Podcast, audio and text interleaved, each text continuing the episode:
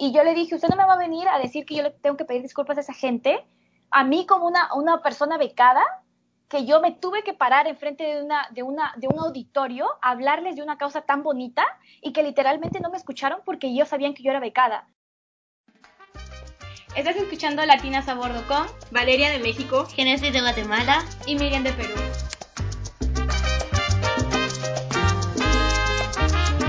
Hola. Bienvenidos de vuelta a un nuevo capítulo de Latinas a Bordo. El día de hoy nuestro episodio es un poco diferente porque últimamente habíamos estado hablando de temas bastante serios, pero nos dimos cuenta que no teníamos un episodio como personal para que ustedes nos dieran a conocer un poco más. Entonces, les pedimos por Instagram que nos enviaran preguntas que tienen para nosotras y en este episodio vamos a estar respondiéndolas. Sí, muchas gracias a todos los que nos mandaron sus preguntas.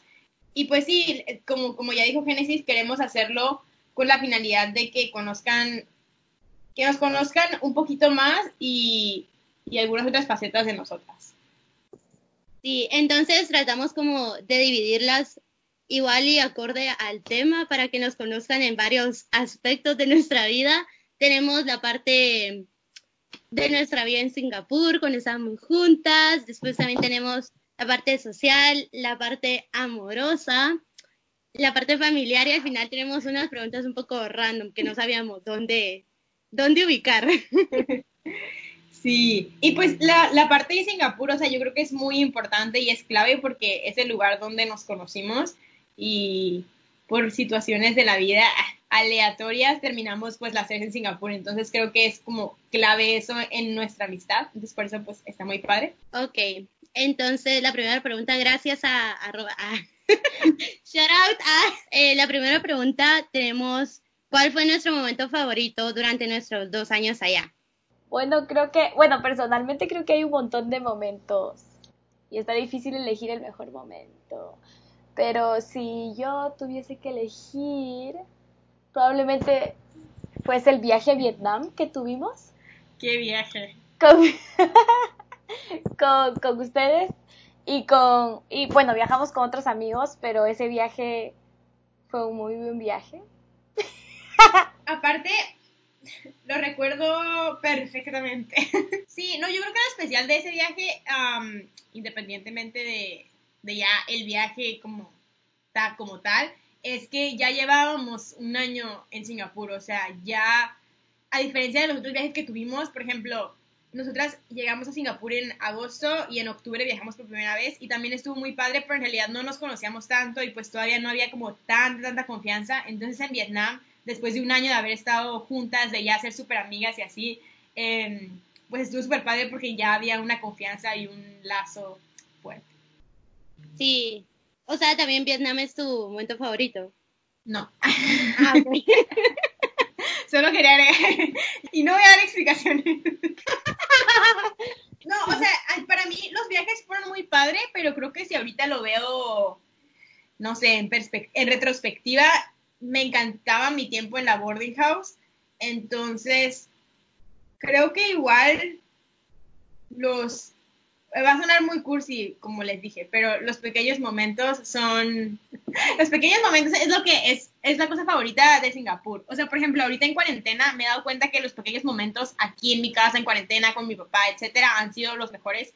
Y, y si lo pienso en Singapur, también creo que los pequeños momentos o sea, ahorita que ya pasó literalmente un año de que nos graduamos, o sea, se me hace bien loco pensar que vivíamos juntas, de que vivían al lado de mm. mí, que podía llegar a su cuarto en cualquier momento a platicar. Y me encanta que la neta, si éramos bien procrastinadoras de las tareas y de las cosas, pero siempre, o sea, siempre decíamos hay que hacer tarea, pero luego, no sé, nos encontrábamos videos de Niurka o cualquier cosa, cualquier cosa y nos distraíamos. O los story time, porque en Singapur teníamos, después de la cena, teníamos una hora y media donde teníamos que estudiar obligatoriamente, que la verdad era una muy buena iniciativa para que hiciéramos tarea, pero siempre encontrábamos la forma de reírnos o hacer chistes o cosas, entonces creo que todos los pequeños momentos o las cenas que, que está padre, porque a veces durante el día y más en el segundo año que ya tenemos más tareas y tenemos más cosas, como después de la escuela no nos veíamos o estábamos cada una haciendo nuestras cosas, siempre sabíamos que en la cena nos íbamos a reunir íbamos a ver a los demás, íbamos a platicar y así. Entonces yo creo que, en conclusión, ahora que lo estoy diciendo, la convivencia sí está muy padre. O sea, tal vez a veces suena un, vivir en un internado como, ay, qué feo, o lo que sea, porque hay reglas y la neta sí había muchas reglas, pero la convivencia que tuvimos y la cercanía que tienes con las personas es como lo favorito. Sí, yo también como estoy de acuerdo con ambas, los viajes fueron un fueron momentos claves en mi experiencia en Singapur y sí son de mis favoritos, pero también como decía Valeria, los momentos pequeños o las pequeñas cositas que pasaban en la boarding también eran como muy especiales para mí, entonces yo creo que lo que a mí más me gustaba de Singapur y como tal vez lo que más recuerdo ahorita eran como nuestras mini fiestas latinas, que a veces mm. éramos solo nosotras tres o a veces qué bonito cuando más gente se unía y como que agarrábamos un cuartito en común y apagábamos las luces, la Valeria traía su, su bocina y no, como que en Singapur eh, a veces queríamos salir un montón, pero porque estábamos estudiando no se podía, porque teníamos toque de queda no se podía. Entonces como que nosotras armábamos nuestras mini fiestas y al final era bien bonito cuando más gente se unía y como que luego ya encendíamos las luces y, y me recuerdo que la gente decía como, ay no, de verdad, gracias por hacer esto. Y no era como que lo planeáramos de, ay, vamos a hacer esto, sino que solo poníamos música y ya. Pero era muy cool, como lo recuerdo con mucho, mucho amor. Sí, sí, sí, y es algo padre de, de vivir en una residencia, de vivir en un, en un mismo edificio, es que nosotros lo hacíamos en cuartos comunes, entonces literalmente cualquier persona puede entrar en cualquier momento, o sea, no, no era como en un espacio privado, entonces por eso llegaba gente de la nada y se quedaba. Ay, no. Pero sí, fue hace un año, wow. Fue hace un, increíble. Fue hace un año, sí. Ay, no. Qué triste. No, es que yo siempre me recuerdo con usted siempre riendo. Ni siquiera me acuerdo exactamente de las cosas de que reíamos, pero sí me acuerdo que reíamos mucho. Y, creo que eso también extraño bastante yo personalmente. Creo que nos logramos entender bastante al final y nos entendíamos tanto y nos conocíamos tanto que nos reíamos de las mismas estupideces. Entonces, es difícil encontrar, creo que gente a veces que se pueda reír y que te entienda de esa manera. Entonces, es cierto. aparte me recuerdo el primer año, como, como teníamos toque de queda, a veces como que nos salíamos y nos quedamos en las gradas como hablando un ratito como para contarnos algo que había pasado en el último momento.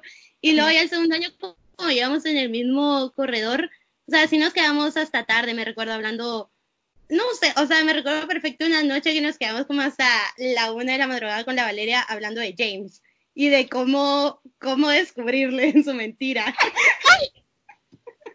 Sí, sí, sí. Y ahorita que lo mencionan, o sea, acabo de recordar en algunos momentos que...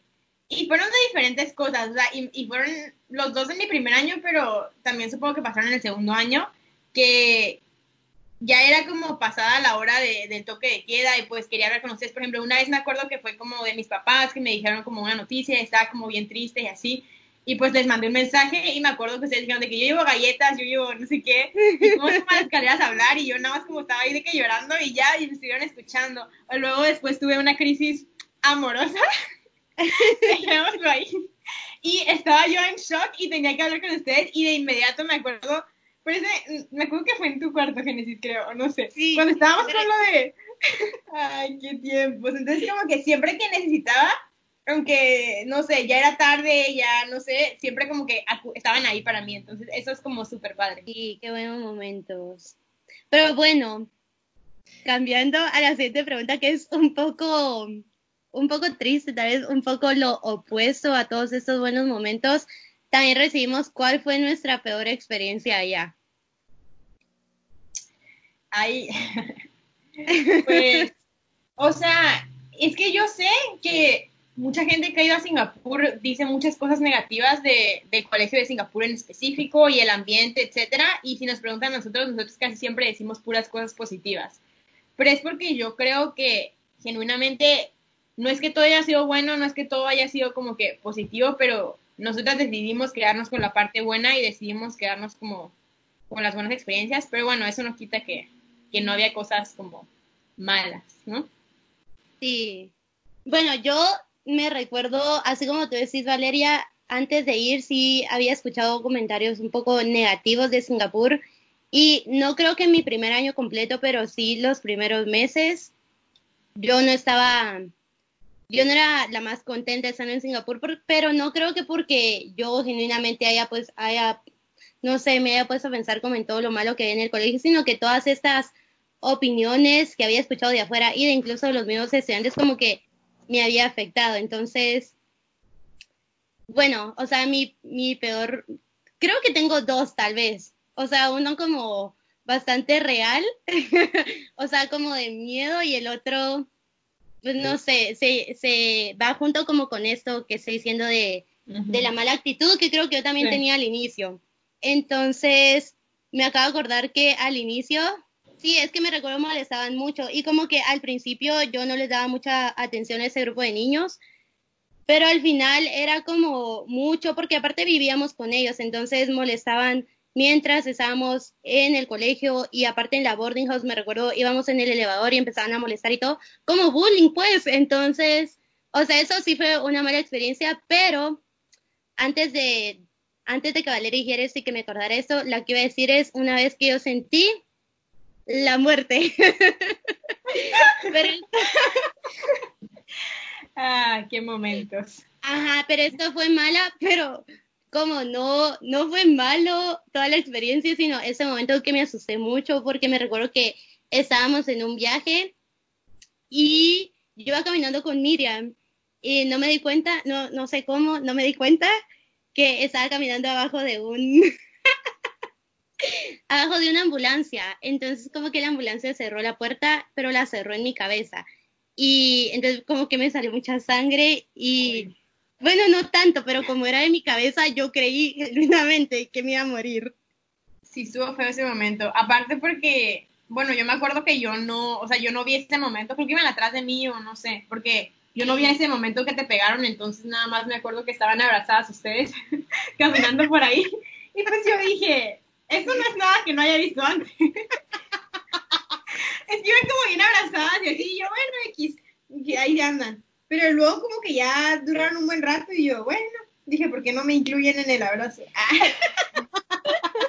y ya como que fui a decirles algo y dije que Genesis estaba llorando y yo, ¿qué pasó? Y lo dije, de una ambulancia cerró su puerta en mi cabeza y yo, ¿qué? Lo malo es que no estábamos como, no, que no estábamos cerca de nuestro hostal, estábamos en un área un poco, digamos, de un área nocturna. Entonces, pues teníamos que actuar rápido y nos metimos al primer como bar que encontramos y ya ahí como que ya te pudimos inspeccionar, pero lo que pasa es que sí estabas muy asustada, me acuerdo. Yo también dando mi punto de vista porque yo estaba ahí. Lo que pasa es que yo sí vi cuando pasó. Lo que pasa es que yo no creí que le golpeó tan fuerte para que salga sangre. Yo creí que era como tipo cuando te golpeas, no sé, no sé, como con cualquier cosa en tu cabeza y que te dolió. Entonces yo estaba con que no te preocupes. Y yo le sobé la cabeza a Génesis.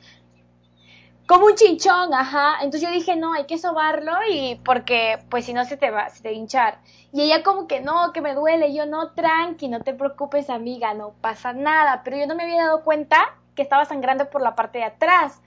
Y luego yo también, Valeria me hizo darme cuenta que yo también tenía sangre en las manos. Y yo, Sí, es que me recuerdo perfecto. Yo les vi las caras a ustedes dos, como de susto. Dije, yo aquí ya me quedé. No, sí, en ese momento sí me espanté, sí, sí me espanté, obviamente, pero ya que fuimos al baño y ya te dimos literalmente con la luz y todo, vi un puntito, o sea, era de que literalmente un puntito y ya dije, nada, vas a estar bien, pero pues ahí ya todavía seguías como muy asustada, lo recuerdo. Yo diría, como que esos dos momentos, uno fue como traumante porque dije, ajá, mi vida, pero el otro fue como ya más en Singapur. Singapur fue ese de, no, de ese grupo de niños, pues. Pero ¿cuáles, cuáles fueron las suyas? Pues, o sea, yo, yo creo que también tiene que ver un poquito con lo que tú dijiste lo primero, y es que sí el ambiente es cierto que era un poco tóxico en Singapur.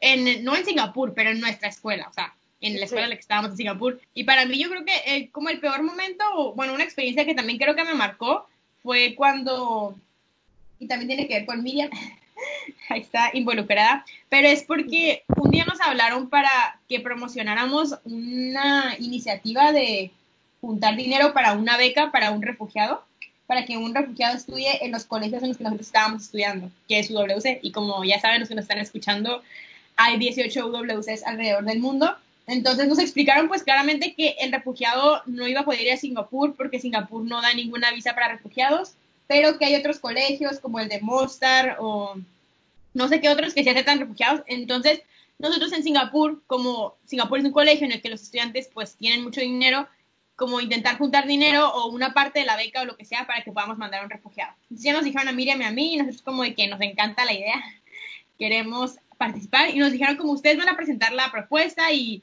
y pues eh, su meta o lo que sea es emocionar a los estudiantes para que pues donen dinero. Y nosotros como, excelente. Y nos juntamos y neta estaba bien padre nuestro speech, ¿sí o no? O sea, me acuerdo, le echamos un chorro de ganas. No, me acuerdo que lo practicamos todavía, porque te acuerdas que ya lo estábamos como redactando y nosotros estábamos como que no, es que hasta practicamos el tono de voz, porque estábamos como que no, se tienen que emocionar, se tienen que sentir como, como que les toque su corazón para que donen, o sea, lo practicamos tantas veces, Dios, tanta esfuerzo que pusimos, de verdad. La neta, lo practicamos mucho, lo teníamos escrito, nos dividimos así las partes, todo, y pues ya llegó el día de la asamblea y lo íbamos a presentar enfrente de nuestra generación, que eran como 250 personas, ¿no? O algo así. Y ya pues pasamos, lo dijimos ahí, bien, volteé a ver a los maestros y los maestros de que bien feliz, así de que aplaudiendo. Y yo, excelente, todo salió súper bien. Éxito, la verdad. Éxito total. Y lo que pasa es que nosotros dimos como esa plática y creo que al día siguiente iba a empezar la donación o algo así y iban a repartir los sobrecitos donde tenías que poner tu dinero, entonces como que pues ahí nos quedamos. No sé si quieras platicar la siguiente parte, Miriam, después de eso.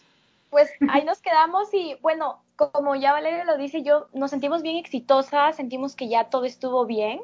O sea, y básicamente la dinámica de donar el dinero era que cada uno recibe un sobrecito. Entonces, lo que tenía que pasar era que el líder de cada grupito tenía que repartir los sobres y tenía que básicamente recoger también las donaciones, si no me equivoco. O también tenían la opción de irse a otro lugar a dejarlos. Entonces, bueno, yo personalmente en mi grupito no había nadie que estuviese hablando mal de la, de la iniciativa. De hecho, todos, bueno, neutrales no hablaron nada. En el mío como que la gente estaba perdida. O sea, ahí fue como mi primera bandera roja, así como de que alerta, porque al día siguiente yo dije, ah, van a repartir los sobres y así, y todos como, ¿pero de qué? Y yo, de lo que hablé ayer en la asamblea, y todos como, ah, sí, pero o sea, como que nadie sabía nada, y nosotros habíamos dado la información exacta. Eso pues a mí me dio como una señal de que no nos habían puesto nada de atención, o sea, como según el mensaje había llegado súper bien, y pues nada. Y me acuerdo que salimos y ahí hablamos con Génesis. Ahí entra Génesis. Ah, sí. Génesis, por favor. Sí, esta, esta no, no, es, no, es, mi historia ni nada, pero creo que es importante sí. enfatizar que ustedes en su speech probablemente dijeron que había un mínimo de 5 dólares. O sea, no me recuerdo cuál era el mínimo, pero sí dijeron que había un mínimo. Porque, ajá, o sea, tal vez no era como obligación, pero recomendación o algo. Sí. Y yo me recuerdo que cuando, cuando el líder de mi grupo pasó repartiendo los sobres, dijo, eh, ay, sí, o sea, esto es para, para la beca del refugiado y dicen que se deben dar como, o sea, como su recomendación fue de 10 dólares, pero yo creo que si dan 2 dólares está bien. Entonces yo me enojé, me indigné, no le dije nada en ese momento, pero obviamente le fui a contar a la Miriam la Valeria. Exactamente, y cuando nos dijo Génesis eso, dijimos, hay que tomar cartas en el asunto. y yo dije, eh, no, es que llegamos al, ahí no pensamos que estaba tan grave el error, como el problema, dijimos, simplemente la gente no nos puso atención, o sea, es lo que pasó. Entonces dijimos, hay que mandar un correo electrónico especificando y dando como todos los datos, porque pues la verdad ni los profes sabían, ni los estudiantes sabían, ni nada. Entonces ahí nosotras bien atentos, ahí nos pusimos a redactar un correo yo les dije, no se preocupen, lo mando a mi nombre, no hay problema. Sí, sí, de acuerdo. Yo, yo lo mando a mi nombre, pero pues pongo que somos nosotras X. Y ya lo estábamos escribiendo, lo leímos varias veces.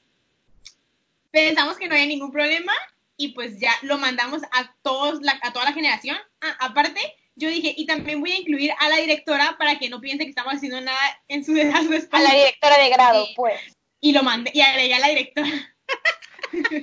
Que en el correo lo que habíamos puesto que resultó controversial es que yo les puse a la gente como, recuerden que si donan dos dólares, creo que puse, si donas dos dólares no vas a hacer una gran diferencia. Sin embargo, les recuerdo que es opcional donar lo que tú quieras. Pero sí quise decir eso porque Genesis había dicho que había gente que estaba diciendo, ay, donen dos dólares y está bien. Entonces por eso yo puse, donar uno o dos dólares no va a ser la gran diferencia, pero pues al final es tu decisión. Y yo lo firmé como sí. Valeria, o sea, no como, no como un maestro ni como nada. Pero pues de repente nos llega una invitación por Google Calendar a hablar con la directora de nuestro grado, a Miriam y a mí. Pero pues yo le dije a Miriam, hay que ir porque si las cosas están saliendo de control. Sí. Me acabo de acordar de otra controlar. cosa. ¿Qué cosa? Es que antes de esa, de esa invitación tuvimos como un meeting y entonces como que nos pusimos de acuerdo al día siguiente y al día siguiente ir en la mañana a cada una de las clases de nuestra generación a dar un speech motivacional diciendo yo tengo una beca gracias a donaciones. Entonces como que ustedes pueden donar y darle una beca no a alguien, a alguien no aquí pero en otro lugar. Nos dividimos porque nos dimos cuenta que no Ajá. estaba funcionando y nos dividimos. Entonces estábamos como, hey, ¿tú en qué clase estás? ¿Tú en qué clase estás? ¿En qué clase estás? Entonces, de manera tal que todos, todas las clases tenían alguien que les dé su charla motivacional para que nuevamente Ah. les recuerden que tenían que donar. Sí, es que queríamos, dijimos, no está funcionando, así que hay que hacer más cosas. O sea, todavía nos juntamos en fuera de clase para planear estrategias para motivar a los estudiantes a que donen, etcétera. El punto es que al día siguiente nos cita la directora y yo dije, perfecto, Miriam, le dije, hay que ir porque esta gente, ¿qué le pasa? y ahí vamos, Miriam y yo bien felices, la, la, la, la, la. Es que, nuevamente, nosotras no sentíamos, en ningún momento sentimos que hubo algo malo. En ningún momento, todo lo que hicimos, lo hicimos con las mejores intenciones del mundo. Y sí, y porque creíamos en la causa completamente. Pero pues ya nos citan con la directora y llegamos y yo de que ya, yo bien, sé- yo lista para Pelear, para sacar la pelear. pues. Y llega y nos dice, em, ¿por qué mandaron un correo a toda la generación? Y yo, pero como recriminándonos. Y yo, ah, pues porque había muchas dudas. Dijo, ¿sabías que no puedes hacer eso? Y yo, ah, pues pensé que sí porque hay estudiantes que lo hacen todo el tiempo. Y me dijo, nadie tenía que tener acceso a esa lista. Y aparte hay papás que se están quejando conmigo. Y yo, papás, dijo, hay papás que están quejando conmigo por el correo que mandaste y no sé qué, y no debían de haber hecho eso, y está muy mal. Y nos empezó a regañar así, literalmente. Y luego dijo, así que, en conclusión, manden un correo pidiendo disculpas de lo que acaban de hacer porque me acaban de meter en problemas o algo así. Ajá. Y neta, lloré. No, yo me acuerdo que sí. Y yo también, o sea, yo estaba también a punto de llorar, pero yo me dije a mí misma, no, yo no le voy a dar el gusto a esta mujer a que me vea llorar. es que dijiste un speech increíble que ni siquiera me Yo acuerdo. dije pero, un speech wow. y ni siquiera me acuerdo bien, pero me acuerdo eh, la pasión con la que lo dije. No, Sí. lo que pasa es que nos empezó a recriminar y creo que como diciendo, no sé si estuvo mal y como ustedes no debieron hacerlo. Y me acuerdo que al principio Valeria era la única que hablaba. Yo nomás le miraba. Le miraba y le miraba a la tipa. Sigue hablando, sigue hablando. Y es donde Valeria se rompe y Valeria empieza a llorar. Y yo le miro y luego ella me vuelve a mirar y me dice, Miriam, me has estado mirando todo este... Algo así me dijo. Yo te dije, mira, "Mira, ¿por qué estás enojada? O algo así. ¿o por qué me has estado mirando así? O sea, como, dime por qué. Y yo le dije, le voy a decir por qué. Y yo le dije, no nos vamos, porque para ese momento ella nos dijo, se tiene que disculpar. Y yo le dije, y ahí es cuando ella me pregunta, yo le dije, es que no nos vamos a disculpar. Y ella, ¿cómo que no se van a disculpar? Y yo, es que no hay nada de qué disculparse.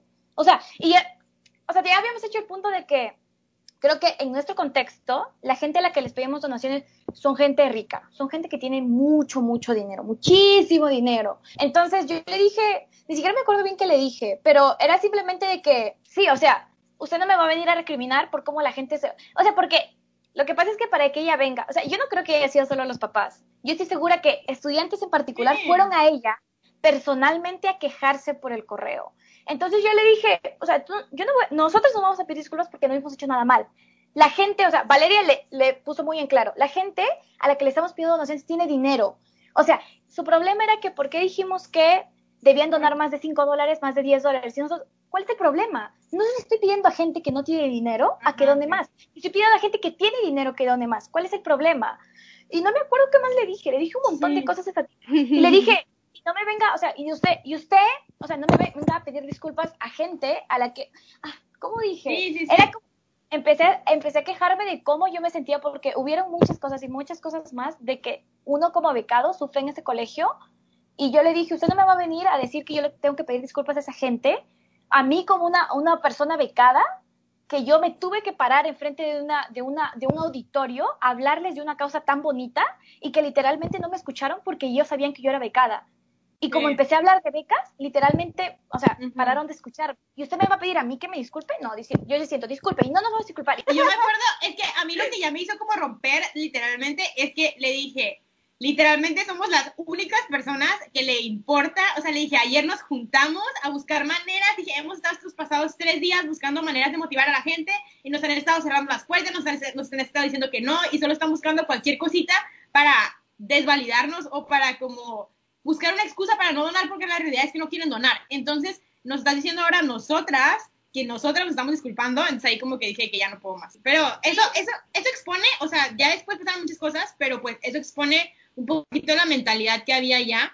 Y, y pues fue un momento que la neta sí me la pasé muy mal y todo, pero después de eso creo que, o sea, me ayudó como un poquito a entender y también me acuerdo que hablé con mi mamá y estaba bien triste yo y le estaba contando y así, y pues ella, como ya he mencionado, trabaja en una organización ambiental y ella busca donativos. Y me dijo de que Valeria, buscar donativos y conseguir que la gente done es de las cosas más difíciles que hay en la vida. O sea, dijo, ¿por qué es que nos cuesta tanto trabajo y así? Entonces como que me puse un poquito en contexto en que pues, sí, o sea, nosotros pensamos que nuestras buenas palabras, porque para mí es muy fácil entender que si tengo dinero, pues, y puedo, ¿por qué no voy a ayudar a una causa? O sea, se me hace como la cosa más lógica del mundo. Si lo tengo y puedo, pues lo dono pero pues esa no es la lógica para... No, creo que igual como Valeria, esa también fue una de mis peores experiencias. Ah, no, yo iba a decir como una vez en la clase como que estaba hablando inglés y como que cada vez que hablaba inglés yo, la, como que la gente como, no sé, como, como mi inglés no era bueno, la gente como no quería como hablarme, me acuerdo. ¿Qué? me pasó como en arte, como Sí, simplemente mi inglés no era bueno, pues yo recién llegaba, pobre niña, a Singapur. Y me acuerdo que como entré nueva a la clase, porque entré tarde, y simplemente a veces como me daba miedo pues levantar la mano y cosas así, porque era clase nueva, pero luego me di cuenta como que yo intentaba hablarles y así, y como, como sentía que no me escuchaban, no sé, tenía, tenía ese sentir que no me escuchaban, y estaba como, ¿por qué no me escuchan? Estoy diciendo cosas malas, pero luego mientras más interactuaba me di cuenta que no me hablaban porque como mi inglés era malo y así. Pero como ese fue el feeling que tenía. Igual ando loca, pero, o sea, me dejó bien feo esa, esa sensación, especialmente al inicio del año. Como, es como que la gente sabe que no hablas bien inglés, entonces te empieza a ignorar porque no hablas inglés. Entonces, como, y yo... Ah, qué, raro. Qué loco, nunca supe eso tampoco. Yo más o menos me acuerdo que decías que, pero no sabía que te ignoraban, o sea, como que sí. Sí, es como. Sí, sí, sí recuerdo un poco. Qué feo. Pero, qué experiencia, pues. Sí. Bueno, pero sí, basta de momentos feos, de momentos que no nos trajeron felicidad en nuestra vida. Ahora vamos a pasar mejor a otra categoría también. Ya cerramos la, la sección Singapur. y Aparte, dijimos, yo me concentro en los, en los, momentos positivos, no en los malos. Y luego hablé 20 minutos.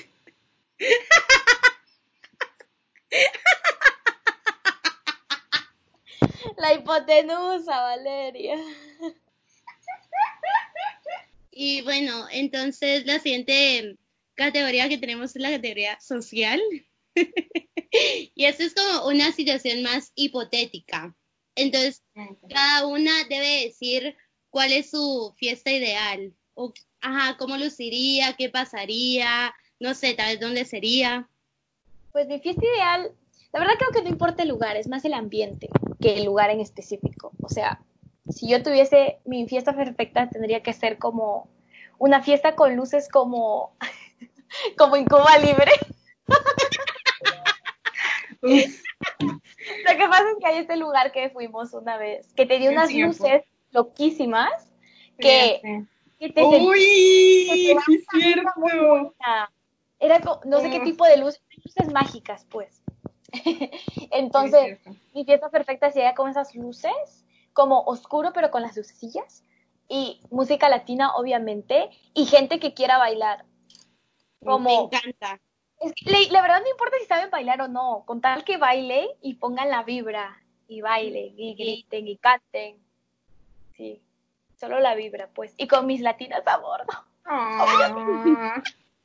sí, para mí yo creo que, o sea, es muy parecido, pero siento que todo esto cambió gracias a, Singapur.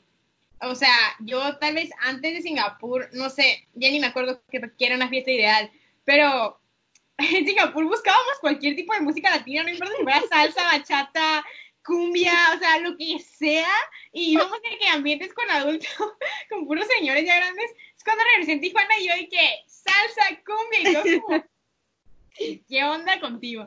Entonces, sí, o sea, como que mi obsesión por el reggaetón y por la música en español creció inmensamente, pero yo ahorita me imaginé como un lugar, no sé, un lugar en la playa, un, un, digamos, bar o lo que es una fiesta playera, con música obviamente reggaetón, gente con buena actitud, todos bailando y tal vez igual quedarnos despiertos hasta el amanecer y ver el amanecer y luego Ah. meternos al agua. sí, y con ustedes obviamente. obvio. Yo ahorita también me imaginé en la playa, pero yo sí tengo un tipo de música específico. O sea, porque jamás he ido a una fiesta donde pongan este tipo de música. Que no, o sea, no sé ni qué es. Yo le digo como tropicalona, pero es como cumbia, pero no tan, no sé, pero esas canciones que llevan el güiro.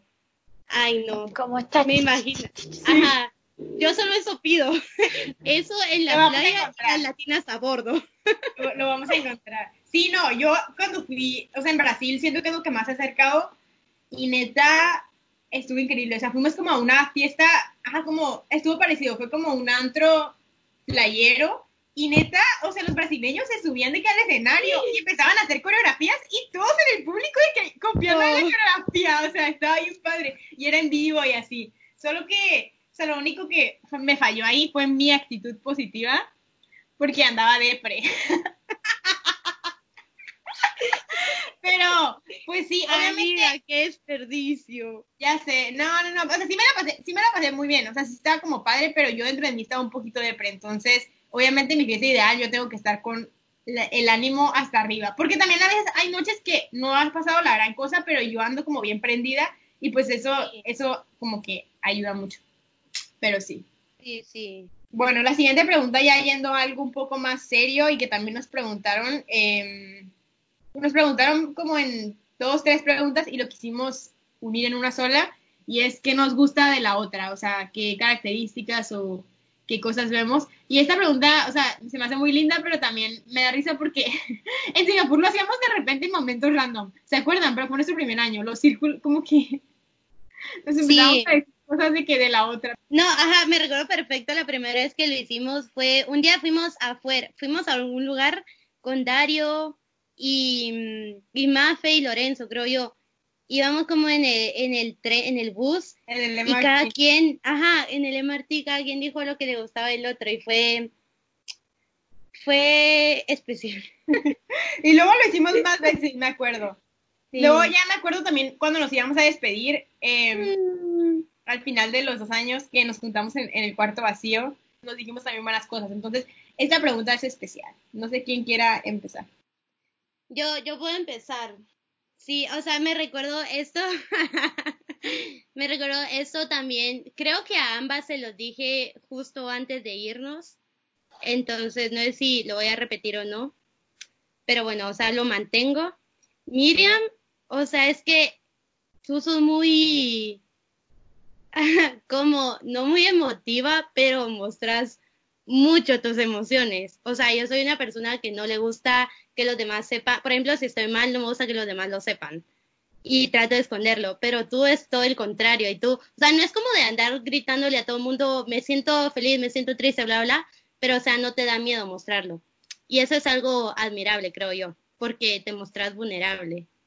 Y Mm. luego, y luego de Valeria, algo que me gusta mucho también es que como que tú, siento que tenés mucha iniciativa y no te da miedo, o igual y te da miedo, pero no lo mostras, empezar las cosas como ya, no esperas de, ay, bueno, voy a esperar a hacer esto y esto y esto y prepararme de tal forma para hacer algo, sino que de una vez vas y lo haces. Y creo que es, ajá, lo importante cuando querés hacer algo es como lo más importante, empezarlo. Y muchas personas creo que no nos tomamos el tiempo de, bueno, nos tomamos mucho tiempo antes de empezar, igual y por miedo, pero es algo que no veo en ti. Ah, gracias, amiga.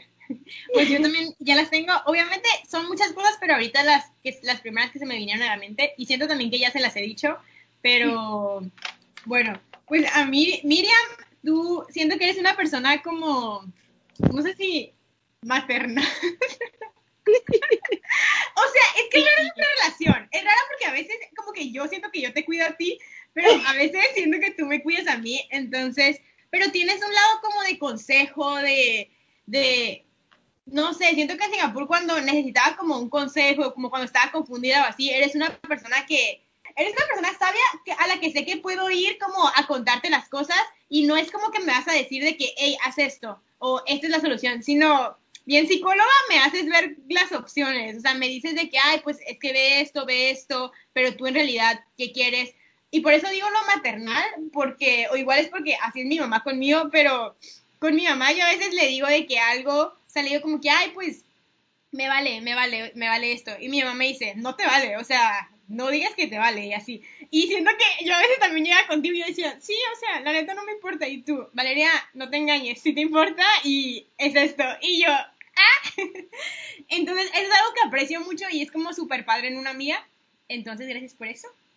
Y Génesis, también ya te lo he dicho antes, pero lo repito de nuevo. Y es que eres una persona, si te describiría tal vez con una palabra, bueno, no sé si sea, bueno, sí, con una palabra sería auténtica y también es que no, no eres, o sea, eres muy tú, pero como para explicarlo mejor. Ajá, no eres falsa, no haces cosas que no quieras hacer, no como que haces cosas para quedar bien y así. Entonces, creo que a veces sí eres como muy fiel a ti y eso es algo súper padre y, y súper fuerte porque creo que en contextos sociales eh, es muy fácil hacer cosas para pertenecer al grupo o como para quedar bien con el grupo. Y creo que yo a veces, o sea, no en cosas grandes, pero a veces sí he llegado a hacer cosas que pues, no tengo tantas ganas, pero bueno, pues lo hago para como ya ir en el grupo ahí, lo que sea. Y tú siempre nos demostraste en Singapur que, o sea, si eres como muy feliz, eres muy entusiasta, o sea, sí le entras a cosas, pero si algo no lo quieres hacer, pues no lo vas a hacer y ya. Y es súper respetable, pero pues a mí a veces me sacaba de onda porque era como de que, pero vamos, y tú, no. Y yo, no. Y yo, ok, pero, o sea, si lo analizas, es como, o sea, es una cualidad súper fuerte, o sea, súper buena de que eres fuerte y sabes como que las cosas y cuando, pues, sí y no. Y creo que, pues, eso viene de ser fiel, a ti misma y de ser auténtica. Y eso me gusta mucho. Mm. Ah, ya me robaron todos los adjetivos. Eso te pasa a morir el último. Es que yo también iba a decir lo que ya dijeron, pero voy a, voy a hacer mi propia versión, pues. A ver, lo de Génesis sí, eso creo que lo de auténtica sí me acuerdo. Me acuerdo, ¿sabes? ¿Te acuerdas en el elevador, Valeria? Que, hey, Génesis, no sé a dónde vamos. No. Génesis, no. Yo. Adiós. Y yo, sí, ajá, y no es en mala onda, es solo como... No es en mala onda, y, y me parece que, o sea, yo personalmente creo que de eso he llegado a aprender también. Porque yo también era a veces bien como, ajá, me dejaba llevar, como hacía las cosas no porque no quería, pero aprender a decir no, y creo que eso es algo que tú siempre haces, Génesis, como tú sabes cómo decir no. Y no, y no te da pena, o sea, ya, dijiste que no. Y cuando te dice, ¿y por qué no quieres? Y tú, porque no quiero. Simplemente, y creo que, ajá, y como que está muy bien creo que decir que no, y es algo que todos deberían aprender. Pero otra cosa es que creo que Génesis es una muy buena, es buena escuchando, y creo que a veces cuando yo iba, ajá, como, sí, es como, no necesariamente tiene que ver con cómo dar los consejos o nada, pero que siempre estás ahí como para que, para que alguien te escuche y siempre tú estás abierta a que tus amigos vengan y te cuenten cosas. Y creo que es algo importante, porque muchas veces a las personas les gusta mucho hablar, pero no les, gusta, no les gusta tanto escuchar. Y creo que aprendes muchas cosas cuando escuchas. Entonces, eso aprecio mucho de ti, amiga. Ay. Y pues Valeria, como ya le hemos dicho, creo que, y yo ya te lo dije una vez también, eh, creo que a mí personalmente algo que admiro de ti es que tú eres una persona inspiradora. Creo que a ti te encanta iniciar muchas cosas y ni siquiera, y tú no andas contándole a la gente ni nada. Tú solita andas haciendo tus proyectos, tú solita andas haciendo lo que tengas que empezar y pones esfuerzo y si tienes que poner tiempo para ello lo pones. Y creo que a mí personalmente eso me inspira y creo que viene desde un punto en el que yo aprecio tener gente, que aprecio que mis amigos sean no solo personas a las que yo les ayude, pero que también me puedan dar algo. Y creo que eso de ser inspiradora a mí me ha ayudado mucho. Y obviamente, sí, es, es que como tú ni siquiera, no sé si, igual asumo que si piensas en los riesgos, en si te va a salir bien o mal, pero tú simplemente lo haces, nadie se da cuenta si tienes miedo o no. Y eso aprecio bastante de ti. Ah, gracias, amiga. Inspírame, amiga. Inspira al mundo. Sí, qué bonita pregunta. O sea, como ya le he dicho, ya, ya le hemos contestado antes, pero, o sea, no sé, creo que son como preguntas súper necesarias en una amistad y hacerlas porque, no sé, es muy lindo. Ah, yo. Ajá, y cómo recordárnoslo, porque también ya dijimos esto, creo que nos lo hemos dicho muchas veces, y a veces en contextos serios y a veces como solo como, solo porque sale, pero sí está cool como recordarle a tus amigos qué es lo que te gusta a ellos o qué es lo que están haciendo bien, creo yo. Yendo a la siguiente pregunta, ah, esta pregunta bien, bien requerida en la, entre los seguidores. Bien solicitada. Y esta pregunta bien solicitada, que ha salido bastante en las preguntas, es, ¿qué es algo que nuestro chico tenga que tener fijo? Mm. Una pregunta muy interesante, me sorprendió cuando las fans. Los fans, en realidad. Me, me sorprendió uno en específico. Ok, pues yo la puedo contestar. Em, siento que si me hubieras hecho esta pregunta a mis, no sé, 13 años o algo así, hubiera probablemente dicho cosas físicas, así como de que, ay, que esté guapo, alto, no sé. Pero ahorita, en el momento en el que me encuentro en mi Ay, bien adulta tú. yo bien adulta, creo que lo que buscaría en, o lo que tuviera que tener un niño, bueno, un muchacho, para que, para que yo pudiera andar con él, lo principal, o sea, yo sé que esto está muy difícil, pero ahorita con todo lo que he aprendido acerca del feminismo y así, la neta, yo no podría andar con un machito más que tenga muchos, o sea, como su machismo tan internalizado. Yo sé que es muy difícil, o sea, yo también tengo machismo internalizado y lo que sea, pero sí tendría que andar con una persona dispuesta a aprender o dispuesta a escuchar o que, ajá, que no esté cerrado a la posibilidad de aprender más del tema. Entonces, no sé cómo podría poner Mm. eso como en un Tal vez como abierto de mente en tema de feminismo.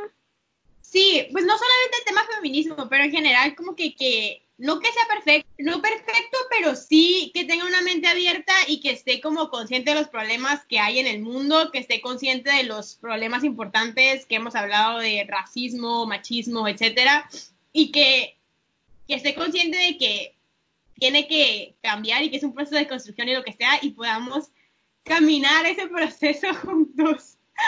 Ay, Eso amiga, sería- qué romántica tú. Ya sé, ya sé, la neta. y la otra, la neta, em, creo, es que sí tiene que, pues, tener un lado artístico. O sea, no digo que sea un artista, pero sí tiene que, le tiene que gustar el arte en alguna forma. Puede ser que le guste ser un, pintar, dibujar, sea músico o tome fotos, cualquier cosa. Lo dejo en esas dos cosas. Muy bien, tú, tú nada exigente. Bien exigente, me encanta. Dijeron lo opuesto literal. Eh, yo, en mi caso, eso no lo había pensado, pero, o sea, nunca lo había como, ajá, puesto en algo que Figo tiene que tener, pero se lo voy a copiar a la Valeria, que, o sea, tiene que estar, sí, o sea, conmigo tiene que estar a favor del feminismo, a favor de los derechos LGBT, antirracista, o sea, tiene que ser, o estar en su proceso de convertirse, de aprender todo esto. Y lo que se había pensado que tiene que ser, o sea, no digo tiene que ser inteligente, pero sí como que tiene que saber del mundo, tiene que, ajá, estar informado de todo, porque yo creo que antes también yo me, fica, me, me fijaba, me fijaba mucho en, en lo físico, para mí igual era lo que más importaba, pero me he dado cuenta que la inteligencia le gana a lo físico, al menos personalmente, entonces eso sí es algo que a mí me atrae bastante y es algo que tiene que tener. Y como, yo también les voy a copiar uno, porque, y creo que sí es verdad, y creo que, ajá, nuevamente, antes, antes no lo había pensado, ajá, igual antes hubiese pensado en el físico y así, ah, o incluso aunque no lo dijese, hubiese venido a mi mente lo del físico, ah, pero, ajá, nuevamente, y esto, y esto lo de ser como feminista, o ser antirracista, o ser woke in general, ah, creo que lo que yo quisiera es más que una persona esté abierta a ello. O sea, porque creo que es difícil estar informado acerca de todo ello si no ha sido expuesto. Entonces creo que tiene sentido que muchas, muchas personas como no sepan de ello. Pero mi problema es que cuando la persona está totalmente cerrada, o sea, por ejemplo, si hablamos en temas de feminismo, está totalmente cerrado y es un y es un machista y o sea, y no puede ver más allá de su machismo y eso es mi mayor problema, que no puedan ver más allá. Entonces, sí, obviamente, puedes estar en tu proceso y como Valeria lo dijo, todo el mundo tiene algo de machismo internalizado, todo el mundo tiene algo de racismo internalizado. El problema es que cuando tú estás tan cerrado que ni siquiera puedes verlo. Entonces, sí, mi chico, que sea así.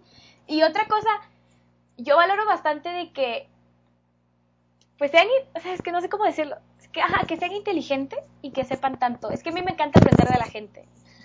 Entonces, sí, alguien que sea inteligente y que sea, que escuche bastante y que sea chistoso. Yo, ay, es que yo cuando me gusta alguien, ando riendo. Y si socialmente ando riendo, es buena señal. Entonces, alguien que tenga un buen sentido del humor y que me haga reír todo el tiempo. Sí, así que si eres un hombre y estás escuchando este capítulo y cumpliste con algún perfil de las tres, mándanos un día. Los días están abiertos. Los DMs están abiertos. Eso es todo lo que voy a decir.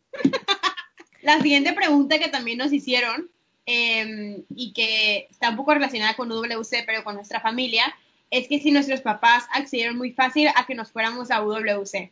Entonces, pues obviamente UWC es, es un cambio de vida, es irte a otro país, a otro continente, y a mí sí me tocó que personas que aplicaron eh, no los dejaron sus papás. O ha pasado, nos contaron nuestro comité que hay personas que literalmente ya se ganaron la beca, ya tienen el lugar y sus papás dicen, no te vas. Entonces, eh, bueno, ¿cómo fue con sus papás? Eh, o sea, conmigo hay creo que dos lados. Mi papá, súper feliz cuando le conté que había aplicado, o sea, él creo que siempre, bueno, o sea, no es que mi mamá no me haya apoyado, pero mi papá siempre me motivaba, digamos, a seguir y, ay, sí, vas a llegar a la siguiente etapa, no sé qué, bla, bla. Y sí fue, me imagino, fue difícil para él cuando ya me fui, pero, o sea, él estaba consciente de que era como lo que yo quería desde un principio. Y con mi mamá es otra cosa porque nunca me dijo, no apliques, no te vayas, no sé qué, o sea, los dos sí me dieron permiso completamente, pero mi mamá al inicio sí estaba un poco reacia a aceptar la idea. Y me recuerdo que decía, decía como, bueno, aplica a ver qué onda, pero nunca se le veía como la gana de que yo siguiera porque obviamente no quería que yo me fuera de la casa. Y luego cuando lleva avanzando más, me recuerdo en mi año habían cinco becas, había una a, bueno, dos a Costa Rica, una a Estados Unidos, una a China y una a Singapur. Y yo también siempre dije como que quiero ir a Singapur porque es lo más lejos. Y mi mamá me decía, ay no, ojalá te ganes la de Costa Rica porque está cerca. Entonces, o sea, no es que ninguno se haya negado, pero sí veía como más tal vez motivación desde mi papá que de mi mamá, aunque al final ninguno me dijo, no, no te vayas porque sabían que era mi sueño. Sí. sí. Bueno, en mi caso los dos siempre estuvieron, siempre estuvieron bien felices, o sea, mi papá, creo que, bueno, ambos siempre, siempre querían como, les encantaba de que yo ande buscando cosas y que aplique cosas, como ya había aplicado algo similar antes y como ellos ya sabían, uh, mi papá, ajá, siempre fueron, me apoyaron bastante, creo. Mi papá nunca creo que se puso triste ni nada, pero creo que cuando me fui le chocó bastante. Y mi mamá, mi mamá nunca me dijo no te vayas, nunca me dijo no apliques Miria, pero sí, sí estuvo triste durante el proceso. O sea, mientras más cerca, mientras más me acercaba a las etapas finales, más triste se ponía porque sabía que me iba a ir. Entonces, sí, pero en general, sí, siempre me apoyaron, siempre fueron muy abiertos. Sí, pues en mi caso también, igual que ustedes, o sea, para mí de que mi mamá fue la que me habló de UWC, o sea, como por ella me enteré de la beca, entonces, ella, ella me dijo porque yo desde chiquita, o sea, literalmente desde que tenía como 10 años o menos, yo estaba diciendo que yo quiero estudiar en extranjero y así, entonces era como una idea que mis papás, los dos de alguna forma ya la tenían en su cabeza porque yo siempre lo decía, entonces mi mamá cuando escuchó esta beca y pues ya sabía que yo me quería ir, pues me dijo, entonces de parte de mi mamá su apoyo fue que el 120%. Y en México tienes que viajar a otra ciudad, tienes que viajar en avión, hospedaje, etcétera, entonces siempre fue que todo el apoyo, todo lo que puedas para que pudiera ir a cada una de esas etapas. Y pues, ajá, o sea, también, obviamente, y mucha gente le decía que, ay, pero que otras mamás como de que, ay, pero quieres que tu hija se vaya lejos, qué mala, o algo así, no la quieres aquí. Y ella como, no, o sea, ella es el sueño de Valeria y yo la voy a apoyar, entonces, eso es súper padre. Y pues mi papá también, pero obviamente como papá y como yo tengo un hermano grande y yo soy como la niña chiquita, digamos, y así como la bebé de la familia, entonces pues sí es como que más difícil para él hacerse la idea de que iba a estar lejos y así. Em, pero obviamente siempre, siempre estuvo como apoyándome y súper feliz de que fuera pasando las etapas y así, pero estaba un poco preocupado él de a qué país me iban a mandar, me acuerdo. Como que le daba que si iba a estar en un país como que, no sé, por ejemplo, en, en UWC México puedes poner tus tres opciones como tus top, tus top tres que te quieres ir, pero no te aseguran que te vayan a mandar esos. Y yo pues puse de que Armenia, Bosnia y Italia. Y mi papá, que le dio un infarto, me dijo, y que es neta, te fuiste a unos países súper inseguros, o sea, no sé qué, de que, o sea, Bosnia fue en los noventas, la guerra y todo, pero como que igual de que estaba yo preocupado y me dijo, de que, ¿qué te pasa? O sea, neta, no sé qué, así como súper enojado. Pero en el momento que me dijeron que me iba a Singapur, como que eso lo tranquilizó muchísimo. O sea, le dio de que, le dio de que una gran paz. O sea, me dijo de que neta Singapur es un gran país, de que vete a Singapur, estoy muy feliz y así. O sea, a pesar de que estaba más lejos que los demás países, como que el hecho de que Singapur era un país como tan seguro, le dio a él como más gusto y más seguridad. Entonces, pues sí. Pero sí entiendo para los que me están escuchando que hay papás que no están tan abiertos a la idea y así. Y pues la verdad es que si ustedes quieren como aplicar con todas sus ganas y así, eh, bueno, yo puedo hablar por mí de mi mamá, porque yo sé que ella ha ofrecido eso, hablar con algunos papás de algunos de ustedes, o sea, nos pueden escribir por el Instagram y creo que a veces hablar con papás de otros hijos que ya se fueron ayuda mucho a los papás como a ver de que tus hijos van a estar bien, que, que todo va a estar bien y así. Entonces, si sus papás como que no los dejan irse y así, mándenos un mensaje y ya podemos comunicarlos tal vez con alguien de la misma nacionalidad o, o de lo que sea. Lo ponemos como apoyo. Sí, y un consejo también es que, o sea, hablar también con tus papás, porque a veces creemos que a ellos no les gusta la idea o que no te van a dejar, y son solo suposiciones nuestras. Yo me recuerdo que cuando yo estaba aplicando, o sea, yo se había hablado con mi mamá y todo, pero en mi mente, dentro de mí, yo decía, tal mi mamá no quiere que me vaya. Y para una, ya para el final, creo, era como una última entrevista. Ah, no, creo que ya me la había ganado la beca, entonces como que ya, iban a llegar a mi casa a decírmelo, pero como que me habían citado en un lugar antes y mi mamá les había dicho, ay, no, es que ella tiene entrenamiento de natación, no sé qué, no se va a poder. Y yo me enojé un montón con mi mamá porque yo ahí no sabía que me la había ganado. Y le dije, o sea, tú seguro porque no querés que me gane la beca y no sé qué. Y eran como puras suposiciones mías porque al final mi mamá también me estaba apoyando. Entonces, creo que lo importante es dejar de suponer y hablarlo desde un principio. Sí, y si le dices a tus papás qué es lo que quieres, qué es tu sueño y lo que sea, o sea, y realmente, o sea, tal vez no, no decírselos todos de una o algo así, pero eso también estuve hablando con otras personas y es como irles diciendo poco a poco, como, hey, me encantaría irme al extranjero, hey, no sé qué, hey, mira esta beca, o sea, si saben que es algo que tú quieres con todo tu corazón, pues eso también tal vez puede ayudar un poquito. Y ya para ir cerrando, la última pregunta que tenemos acá también va relacionada con UWC pero más tal vez a lo que pasó luego. Entonces la pregunta es, ¿cómo cambió nuestra vida después de UWC? Muy fuerte. Una gran pregunta. Pues yo me acuerdo que antes de irme a UWC, o sea, sí me dijeron unos graduados que su vida había cambiado, o sea, que la vida te va a cambiar radicalmente y que, y que todo te va a cambiar, o sea, en, en tu forma de pensar y así. Y la verdad sí creo que eso me pasó.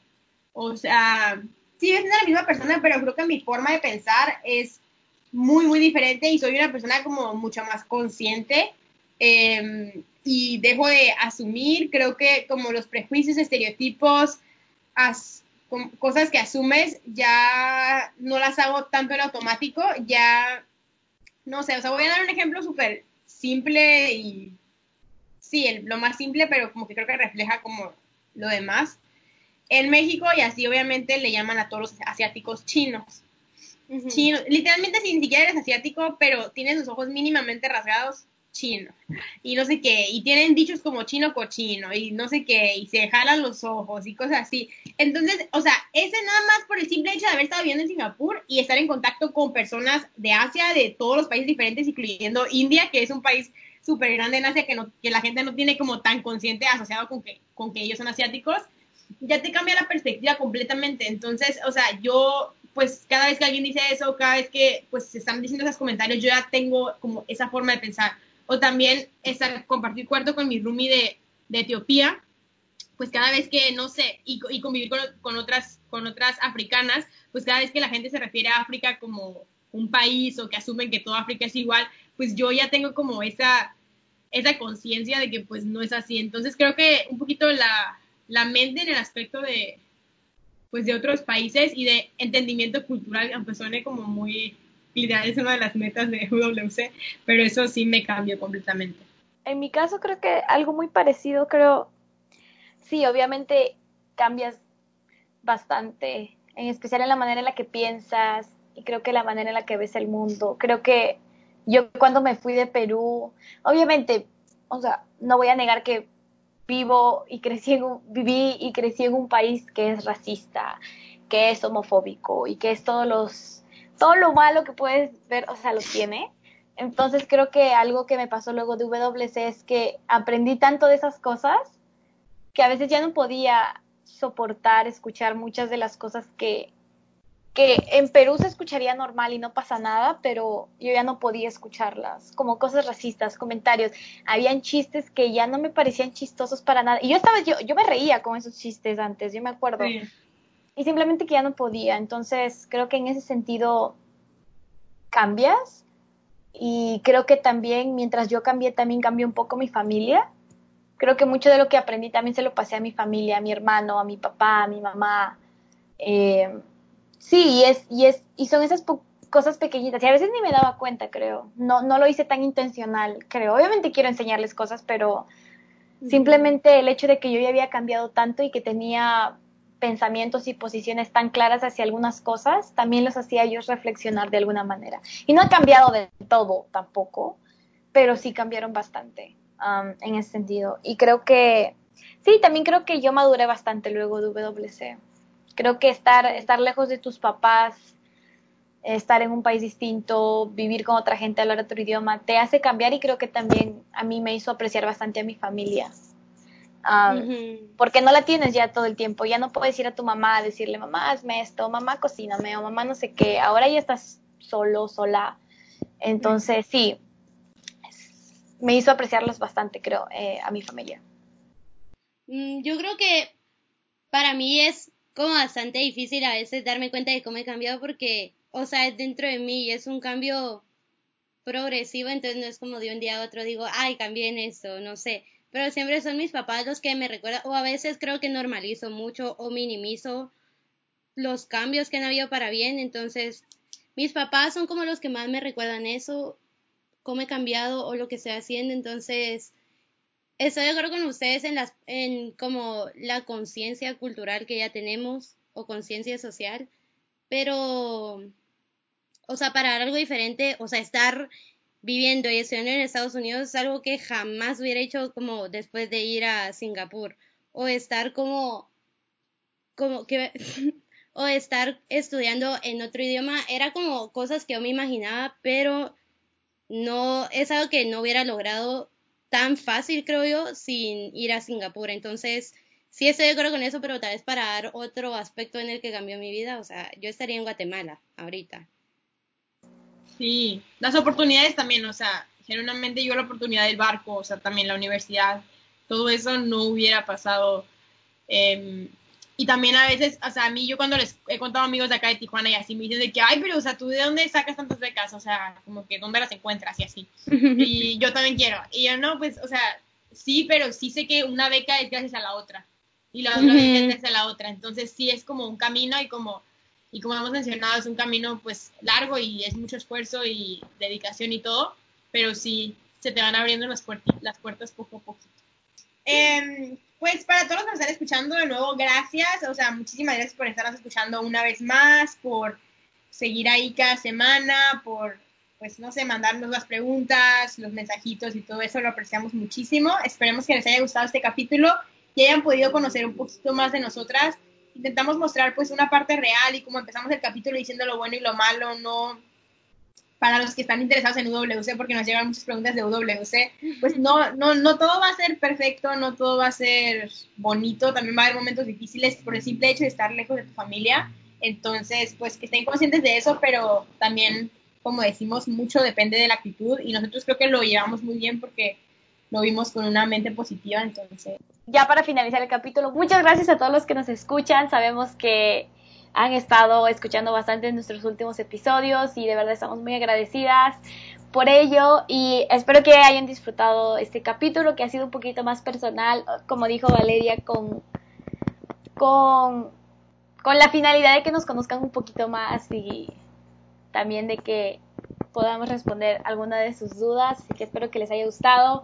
No se olviden de seguirnos en nuestras redes sociales, eh, nos pueden seguir como arroba latinas a bordo en Instagram, en Twitter y también búsquenos como latinas a bordo en Facebook y sigan todos nuestros posts que usualmente son complementarios a los episodios que grabamos, así que chequen y ahí también les vamos a avisar cuando subimos nuevos episodios. Hell yes. Adiós.